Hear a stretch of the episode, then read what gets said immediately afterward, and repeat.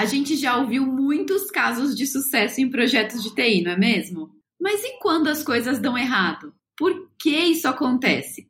Esse é o tema do quinto episódio da segunda temporada da VMware Podcast Innovation Series, que começa agora. Seja muito bem-vinda, seja muito bem-vindo. VMware Podcast Innovation Series. Meu nome é Adriele Marquezine, eu sou jornalista especializada em TI negócios e cofundadora da agência Sense, que faz a curadoria de conteúdo deste podcast. A gente já chegou aqui na segunda temporada do podcast Innovation Series, então se você não ouviu a primeira, vale a pena. Foram seis episódios contando cases de empresas que passaram por verdadeiras revoluções em resposta à pandemia do coronavírus.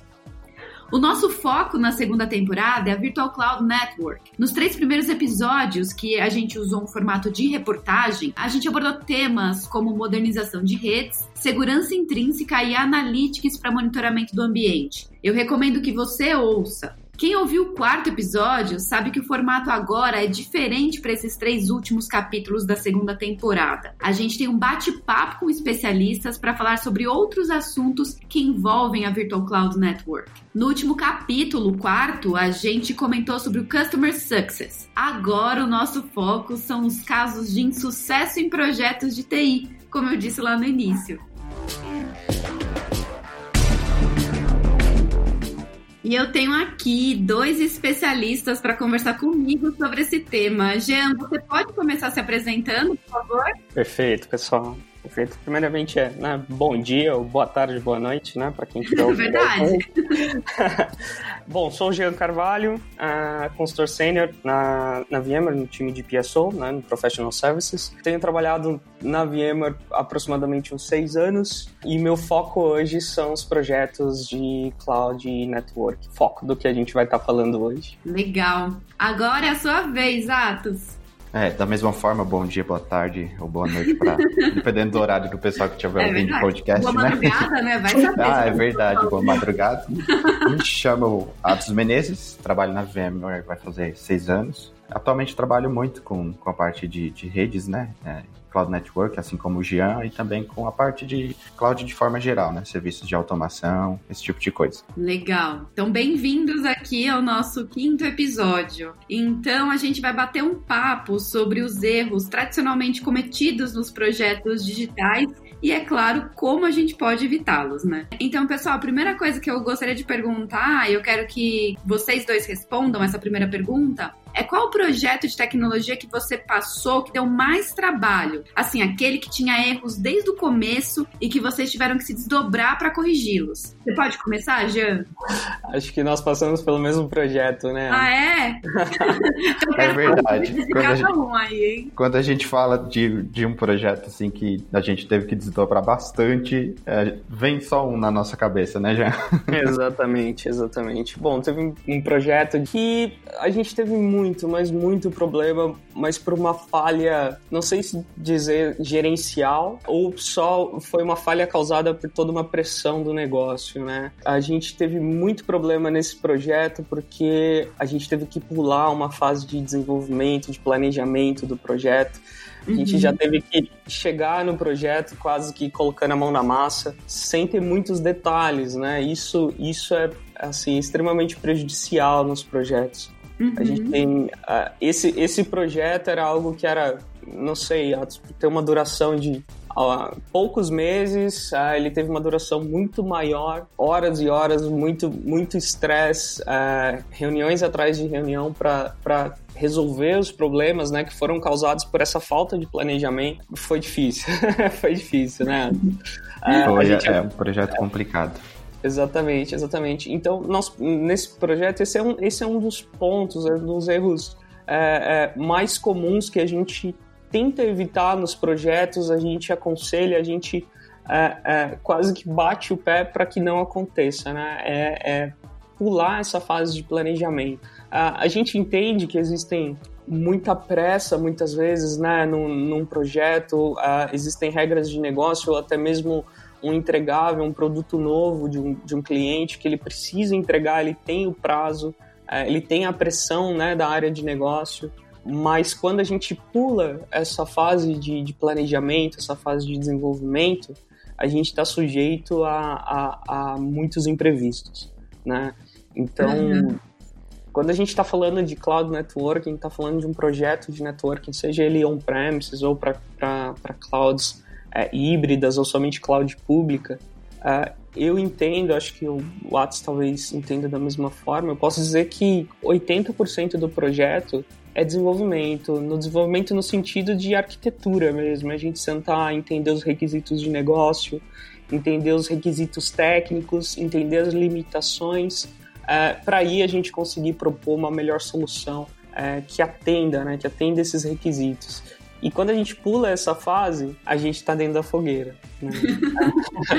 Já cai direto, né? É, exatamente, exatamente. Porque você vai começar uma implementação ou você vai iniciar um projeto com uma visão muito rasa do, do que precisa ser entregue. Então, é, muitas vezes você entrega uma fase desse projeto e ela chega nos stakeholders, né? Ela chega no, nos, em quem está drivando o negócio, em quem está tá planejando aquela solução solução, e ele fala, poxa, peraí, não é isso que eu preciso, não é isso que eu contratei, no pior dos, dos casos, né, ele pode dizer. E a gente fala, eu entendo, né? Não foi isso que você contratou, mas você também não me falou isso. Eu, tentei buscar isso de você várias vezes, né? E a gente precisa sentar de novo, então rever isso. E aí isso dá muito retrabalho, não só para o time de professional services, né? Como, como a gente tem que é, despender mais horas para refazer né, aquele trabalho. Ninguém gosta de ter retrabalho, né? É melhor fazer uma vez certo, uhum. É, na verdade. Então a gente teve esse caso, a gente teve que sentar, planejar tudo de novo. Foi, foi um projeto que começou do fim pro, pro início, sabe? A gente ainda no, no final do projeto ainda tiveram que ter ajustes para que aquela topologia ela fosse adequada e mesmo assim, na nossa percepção poderia ter sido muito melhor. Uhum. Poderia, poderia ter atendido assim os requisitos e até superado esses requisitos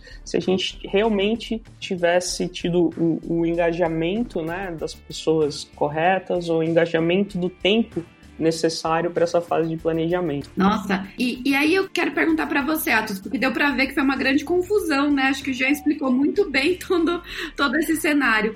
E Atos, é, você pode explicar para a gente por que pulou essa fase de planejamento, o que, que aconteceu e qual foi a, a sua impressão, né, a sua relação com esse projeto? Claro, claro, posso sim. Então, né, é, é assim, a, a VMware, ela tem é, uma série de, de, processos que precisam ser seguidos durante a, o engajamento de um, de um projeto, né? A gente começa fazendo uma série de entrevistas para os clientes, conversando com eles, entendendo a demanda e aí sim pondo a mão na massa.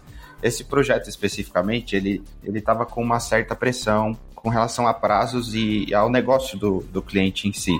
Então ele estava com uma pressa para ver o negócio funcionando, porque ele precisava migrar um número de workloads de um determinado, de um determinado lugar para outro. E por conta disso, a gente teve toda essa pressão e a ideia era fazer o negócio funcionar ali com aquele pouco de informação que a gente tinha. Por mais que a gente, como o Jean falou, às vezes bata o pé, aliás, às vezes não, na maioria das vezes a gente tenta insistir com o cliente ali para que todas as fases sejam é, passadas da, da maneira correta, no seu devido tempo e, e, nos seus devidos detalhamentos. Em alguns casos a gente acaba perdendo essa guerra e tem que, tem que atender a demanda, né? O projeto precisa ser executado, então a gente precisa atender a expectativa do cliente da melhor maneira possível. Esse projeto em si, ele teve é, esses impasses justamente por conta disso. A pressão ali para a gente poder fazer o negócio funcionar e o cliente atingir os objetivos dele, acabou que a gente atropelou algumas fases. Uhum. No fim deu tudo certo, né? Mas não. a, a, trancos e barrancos. Ao invés de ter de ser um projeto ali suave, a gente acabou tendo que refazer muita coisa, teve muito retrabalho, horas estendidas de trabalho durante o dia, né? Uhum. É, mas no fim deu tudo certo, a gente saiu feliz, o cliente principalmente saiu feliz. Ai, não virou estresse, então, que bom. É, como, como é, tem, tem, tem uns pontos também, né? Acho que, como, como dizia o poeta, né? A pressa é inimiga da perfeição. Esse projeto em si, por conta de toda essa pressa, dessa entrega e tudo mais, ele teve um atraso de mais ou menos um mês, um mês e meio para ele ser entregue. Por ah, conta de é pouco, né? Se você for considerar que tava tudo é, sem, sem a estrutura no início, né? Sem o planejamento, né? Exato. É, mas, mas aí, interrompendo o Jean um pouquinho, aconteceu justamente como ele falou, Adrélia. A, a, gente acabou invertendo, né? Ao invés de fazer o planejamento e depois ir para a parte prática, a gente foi para a parte prática, depois voltou para o planejamento, para depois corrigir os detalhes ali que foram feitos quando a gente estava com a mão na massa. E isso gerou esse atraso. Eu acho que esse, esse projeto foi a, a mistura de vários erros que acontecem em, em projetos. Ah, uma delas, né, essa foi a principal de pular essa fase que ela é, ela é muito importante nos, nos, nossos projetos, que é realmente o planejamento. E por conta, é, e porque a gente pulou essa fase, a gente acabou, é, não sei se perdendo ah, algumas, eu não posso dizer que perdeu funcionalidades, mas a gente acabou entrando em outro erro que é comum nos clientes quando a gente está falando de uma solução SDN, né, numa solução de, de cloud networking ele trouxe a topologia de um data center físico, ele trouxe a topologia atual dele e quis implementar isso numa solução de SDN.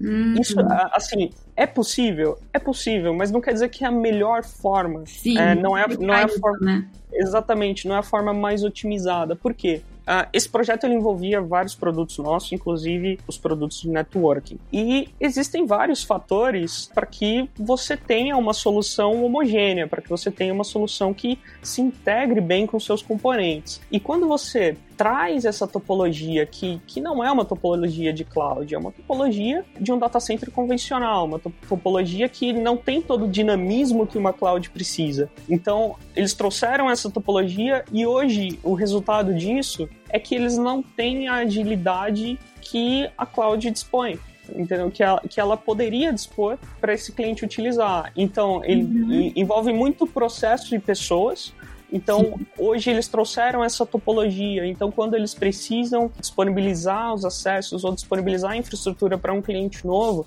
existe um exército de pessoas que estão que tem que trabalhar para que isso seja provido para o cliente deles. Em contrapartida, se eles trouxem, se, é, se, a gente tivesse essa fase de planejamento, se a gente pensasse de uma forma é, mais objetiva ali nessas integrações, a gente não ia precisar de repente de metade dos recursos assim em pessoas, né? Metade dos dos recursos que eles utilizam hoje. Então, quando um cliente ele é, então quando um cliente ele entra num projeto de, de cloud num projeto de SDN não é só a parte técnica que tem que ser envolvida né? existe toda uma parte de pessoas uma parte que você tem que entender o negócio você tem que entender o objetivo daquilo para que você tenha todo o dinamismo que uma cloud oferece eu acho que isso que você está falando é fundamental, Jean. Eu trabalho com tecnologia, negócios, né, há bastante tempo. Sou jornalista, né? Não como vocês, né? Eu não entendo como vocês das coisas, mas eu ouço muitas histórias. E uma coisa que, é, que eu ouço sempre é essa questão, assim, o que,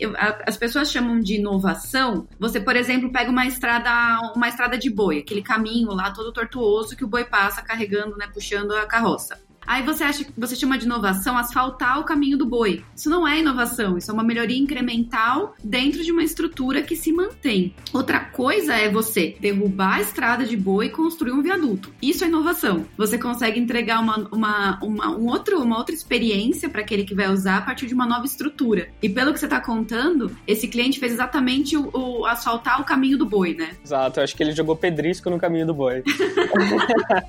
Mas o pé ainda, né? pessoas estavam andando lá. Exatamente, exatamente. Esse eu acho que foi um projeto que até teve certa visibilidade interna na, na VMware como é algo que a gente se esforça muito para evitar. Né? Acabou entrando como lições aprendidas é, dentro do time, né, de PSO, como que a gente pode ter outras, outras formas de evitar que isso aconteça, né? É, isso foi bom, foi bom pra gente, pra gente melhorar o nosso serviço, é um aprendizado. É, não, foi, não foi o primeiro, mas foi um primeiro, assim, numa escala grande que gerou bastante estresse, sabe? Nossa, imagino. Pelo que você está me falando, a questão, o, o erro, o, o, motivo desse caso de insucesso, que para o cliente até que foi sucesso, né? Ele conseguiu fazer, é, ele conseguiu o que ele queria, não da forma, da, com a performance que ele poderia, mas está rodando, né? Mas o que tem por trás desse caso de insucesso não é, não é nem a questão da falta de planejamento, é a falta de topar uma nova mentalidade um novo jeito de trabalhar e usar a tecnologia como viabilizador, né? Pelo que você está falando, pelo que vocês me contaram, a tecnologia ela tá ainda meio que atrapalhando, né? Ela não está totalmente automatizada para para só ser usada, né? Isso, é, é, é, uma série de coisas, né, Adriele? É, hum. Além da, da tecnologia em si estar tá lá, mas o cliente tem uma série de processos que ele precisaria adequar e acabou que não adequou. Como o Jean comentou anteriormente, ele preferiu é, pegar a arquitetura física que ele tem hoje, né, o desenho que ele tinha da arquitetura física dele hoje, e implementar isso numa network virtualizada. Então, uhum. assim, a gente acabou modernizando algumas coisas, mas digamos que metade de tudo do cliente ainda é a estrada de boi. Porque ele ainda tem aquele, aquele exército de pessoas que precisa ser envolvida sempre que ele for implementar um novo cliente final dele. Uhum. Ainda tem uma série de processos que acabam tornando o deploy desse cliente né, é moroso, é, uhum. é, é lento, é, são processos ainda que poderiam ser automatizados e, e poderiam facilitar ainda mais a vida dele. Uhum. É, o cliente ficou feliz, ele atingiu o objetivo dele, mas a gente vê, é, como técnicos, né, como especialistas, a gente consegue enxergar o espaço para uma melhoria muito maior no futuro. E eu acredito que a gente até conseguiu passar isso para o cliente, né, Jean? Uhum. Eu acho que não, não seja algo assim que eles não vão fazer no futuro. Uhum. Eu, eu entendo que a gente plantou a semente e ela vai crescer e o cliente vai conseguir chegar nesse quase ideal aí. É cultura, assim. né? Cultura uhum. não muda de um dia para o outro, né? Você tem que fazer isso mesmo. Sim, não sim. muda e, e principalmente, né? Para você conseguir mudar a cultura numa, numa, numa, empresa, numa companhia, você tem que ter o patrocínio dela, né? Das pessoas corretas. Total. E isso é muito, muito difícil. O que, o que costuma acontecer em projetos onde a gente tem toda essa mudança de cultura, onde a gente precisa implementar essa mudança de, de, de processos, é, um erro comum que acontece a gente chegar num projeto e a gente já cair nesse projeto somente com o time técnico. Né? Uhum. E o que, que acontece? Muitas vezes o time técnico ele tá três, quatro, cinco níveis abaixo de quem tomou aquela decisão, de quem tem aquela visão do negócio. E ele muitas vezes não absorveu dentro né, da própria empresa, ele não absorveu o, o motivo. E chegou uma demanda para ele fazer. Uhum. Né? Ah, ah, chegou um projeto, eu tenho que acompanhar vocês, a gente precisa implementar isso. Mas ele não tem a, a força dentro de casa, digamos assim, para poder é, comprar essa briga, porque a gente está falando de companhias que tem muitas áreas, né? Muitos funcionários. Então, assim, para você, é, a gente não vai mudar só a cultura no time de networking, né? Total, existe o né? time de desenvolvimento, existe o time de suporte, uhum. existe o time... Então, todos esses times precisam estar alinhados, né? E, e, o que a gente acaba encontrando é que muitas vezes essa mensagem não é passada para todos os times. E aí chega na gente, né, o time de PSO e fala: opa, peraí, uh, a gente precisa alinhar isso com os outros times. Uh, e muitas vezes a gente já encontra barreiras, né? Porque se essa cultura não foi disseminada dentro da, da própria empresa, a gente não vai conseguir. Nós somos um agente externo, né? Então, Sim. um agente externo, a gente é um corpo estranho lá dentro. Né? Os anticorpos então, atacam, né? Exatamente, exatamente. Então, é, poxa, o que que, o que que esse consultor, o que que esse arquiteto tá tentando mudar, a gente está nesse processo há 10 anos, né? Tá tentando mudar isso agora. Uh, mas é justamente porque quando a gente ingressou em um projeto, muitas vezes a gente já recebeu essa visão do que, que precisa ser mudado. Às vezes não, às vezes a gente também chega nesse projeto e o cliente não sabe, né? Ele não sabe mais ou meio assim o que quer. Né? Tem muitos clientes hoje que estão entrando nessa era de cloud pelo modismo e não pela necessidade ou pela evolução do negócio. Né? Eu preciso estar na cloud, é, mas ele ainda não sabe o porquê que ele precisa estar na cloud. Ele não sabe, pelo menos num nível mais disseminado, né, pro, pro para esses pros times do porquê que ele precisa estar tá lá, né? O que que vai melhorar no negócio dele, uhum. o que, que vai melhorar no dia a dia dele. A, a, a intenção é, é, a gente quando a gente entra num, num projeto e, e, vai fazer uma mudança de arquitetura, uma mudança de topologia, isso é para melhorar a vida de todo mundo, não para piorar, uhum. né? E, e, se essa cultura não é disseminada, a gente acaba é, tendo outros empecilhos e, e, assim é mais uma tecnologia para aquele é, analista administrar. É, acaba se tornando um peso para ele uhum. se, se o que tiver no ambiente dele não mudar. Né? Eu vou, eu vou, te dar um, um exemplo, de repente, para ficar mais claro para todo mundo. Muitas empresas hoje estão entrando né, nessa, nessa nova arquitetura, de, que não é tão nova mais, mas na arquitetura de usar containers, né?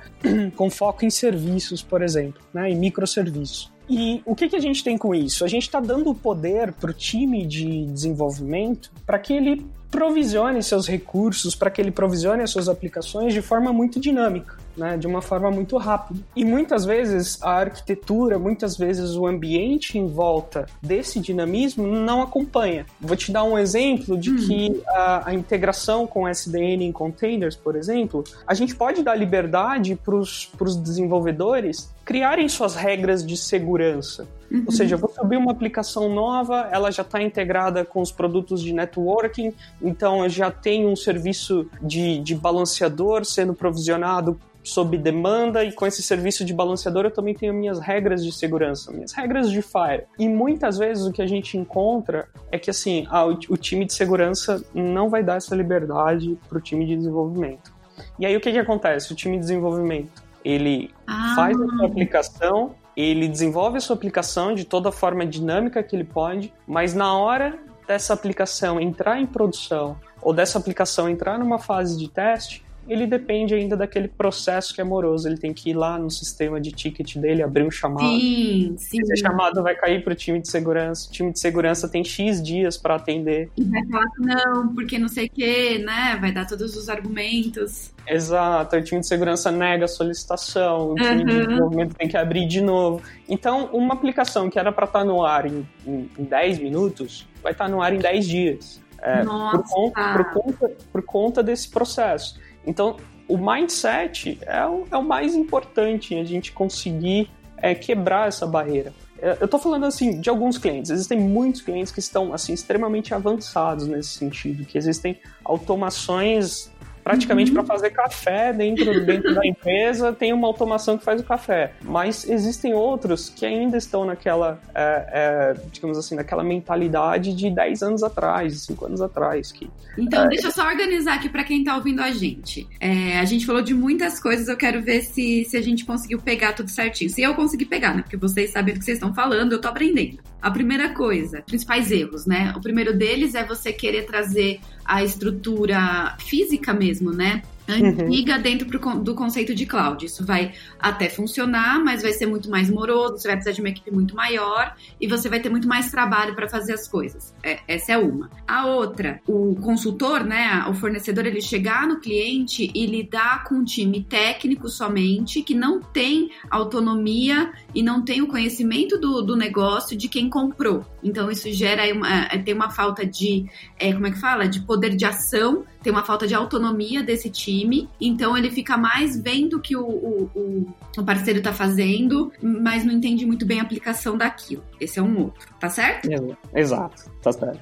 Então tem também ainda o caso das empresas que vão para nuvem, é, sem necessariamente precisar, só vão porque é um hype, talvez, sei lá, o CEO mandou, é um investimento todas as empresas, o concorrente fez, então vamos fazer, mas não estudou direito o que tem que fazer. É, tem a falta do planejamento também, que vocês citaram junto primeira opção que eu passei. E tem ainda a falta de autonomia na relação da infraestrutura com a segurança. Então falta que esse conceito dos squads, né? É dos times multidisciplinares que podem resolver uma questão em 10 minutos e na verdade demora 10 dias. Então, a gente listou todos esses, esses temas aqui. E aí, quando vocês comentaram sobre como vocês são recebidos às vezes no cliente, né, que o cliente chega e fala: "Ah, eu quero que vocês façam isso". Aí eu lembrei de uma frase do Steve Jobs que ele fala, ele falava, né, que não faz sentido você contratar pessoas inteligentes para dizer-lhes o que eles devem fazer. E que na Apple eles contratam pessoas inteligentes para que eles possam, essas pessoas possam dizer à Apple o que ela deve fazer. Então acho que falta isso também, né? Falta é, uma abertura pro novo, né? O que, que você acha, Atos? Não, é isso mesmo. É como esse, esse, esse texto que você mencionou, Adriele, é perfeito. É perfeito. Assim, quando a VMware ela é chamada para dentro de uma empresa para a gente implementar alguma solução, a, a gente é, entende, é, é passado para nós ali o, conceito, a ideia, o que o cliente pretende com aquilo. Só que a gente sabe que nem sempre o cliente está 100% preparado para implementar a, aquela solução. E cabe ah, a nós, como especialistas, ir lá e guiar o cliente para implementar e usar aquela solução da melhor maneira, entende? Então, uhum. assim, é, é, importante a gente salientar que um profissional, quando ele é contratado para exercer alguma coisa dentro de, de um cliente nosso, um, uma empresa parceira, etc., não é simplesmente ir lá instalar o produto a gente vai implementar o produto, mas a gente também vai apresentar para o cliente mudanças é, é, de, de, processos que ele pode adotar para dentro da empresa dele para uhum. facilitar a vida dele. E aí acaba resolvendo aquele caso que o Jean mencionou anteriormente, né? De a gente foi lá, implementou uma solução que permitiria o time de desenvolvimento desenvolver aplicações ali de uma forma muito mais ágil e rápida, uhum. mas como o cliente não aceitou uma mudança processual, ele acaba que tem a solução técnica para fazer o negócio ser ágil, mas como ele não mudou os processos, os processos acabam amarrando. Então, uhum. a, aquela aplicação que hoje tecnicamente poderia ser desenvolvida em, sei lá, 10 horas, acaba tendo um atraso aí de 10 dias, porque quando o usuário criar a aplicação dele e for colocar dentro de uma, um, uma nuvem ou dentro de um hypervisor, enfim, ele vai ter que abrir um chamado para o time de segurança e liberar a regra de fire para ele, ele vai ter que abrir um chamado para o time de redes ir lá e liberar um IP para ele, esse tipo de coisa. Então, assim, é, a, a, gente não simplesmente vai lá e instala o produto, mas com aquele produto novo que a gente implementou, a gente apresenta para o cliente caminhos que ele pode seguir que podem facilitar o dia a dia dele. E, assim, nem todos os clientes estão abertos a isso, né? Tem aquele cliente que fala: não, meu processo é esse, sempre foi assim, não vou mudar, e para você mudar a cabeça é difícil. É, como o Jean deu um ótimo exemplo aí, é como se a gente fosse um agente estranho ali e o resto da empresa fosse os anticorpos querendo expulsar a gente de lá. É, fosse defender, né? sim, sim. Entendi. O que vocês me disseram, eu também queria trazer uma questão que é o seguinte. Nessas né, idas e vindas aí de coberturas, entrevistas e tal, uma coisa que se fala é que tem um medo, um temor do líder de TI de perder a, o controle sobre o departamento agora que as coisas estão mais fáceis, né? Agora que a TI está mais. É menos. É, como é que fala? Antes era uma caixinha preta a TI, né? É, era uma caixinha que ninguém sabia como é que funcionava, e só o líder de TI sabia. Então ele, ele tinha a projeção dele na empresa pelo conhecimento dessa coisa técnica que todo mundo desconhecia. Agora que a TI está mais acessível, e não só mais acessível, mas ela está permeando mais a empresa, né? Todos os negócios hoje estão se tornando digitais, até o, o, o Márcio Braco falou isso no nosso primeiro episódio aqui da, do nossa, da nossa temporada, como isso está acontecendo, tem alguns líderes que têm medo de perder esse controle do departamento e muitas vezes por isso eles adicionam complexidade à gestão. Vocês veem isso também, que ainda isso também é um motivador? Eu vejo isso em algumas empresas que a gente visita sim, tá, Adriele? Realmente até alguns anos atrás, e eu sei que existem algumas empresas que até hoje tem esse negócio de não, aqui é a área de TI, é só a gente que toma conta, é, é complexo, a gente não pode liberar acesso para qualquer um porque eles vão quebrar e depois vai dar trabalho para arrumar. Tem muito disso, isso é, é, verdade, ainda existe. Mas mesmo com toda essa modernização que a gente está tendo hoje, existem meios da área de TI controlar tudo isso. Por exemplo, não é porque a gente implementou uma tecnologia nova, e quando eu falo a gente agora, eu falo de forma geral, tanto fornecedor quanto é, cliente, não é porque foi implementada uma tecnologia nova na empresa e essa tecnologia permite que um usuário comum simplesmente vá lá e faça as coisas conforme a necessidade dele, que não existe um controle por parte da área de TI. Não é algo uhum. que é aberto e largado. Qualquer um pode ir lá fazer qualquer coisa e não tem controle. Pelo contrário, por mais que a, as coisas ela tenham se tornado mais fáceis e a gente hoje em dia possa disponibilizar para o usuário final acessos que talvez há uns 10 anos atrás não seria possível, foram criados mecanismos e, e tecnologias também para que a gente possa controlar isso de uma maneira mais eficaz. Então, o usuário ele tem permissão de fazer as coisas que ele precisa, mas a gente tem a permissão de barrar e monitorar aquilo que o usuário está fazendo e orientar ele a fazer da maneira correta. Ainda citando o exemplo que o Jean comentou sobre